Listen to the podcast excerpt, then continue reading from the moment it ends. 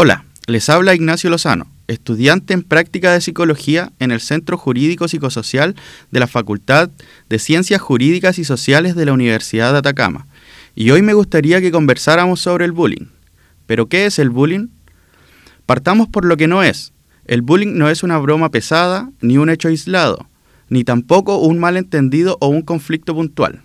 El bullying es un hecho intencionado que surge de un abuso de poder y se repite en el tiempo y daña a la persona que lo sufre. Es decir, que existe la intención de abusar de ese poder, de elegir a la víctima y de acosarle. Ese poder del abusador se da por una diferencia de edad, de fuerza física o de liderazgo de un grupo. También se puede dar porque cuenta con el apoyo tanto activo o pasivo de más personas que le permiten actuar con impunidad suele ocurrir en lugares ajenos a la vista de personas adultas que puedan protegerlo y puede darse tanto en un espacio público como en uno privado.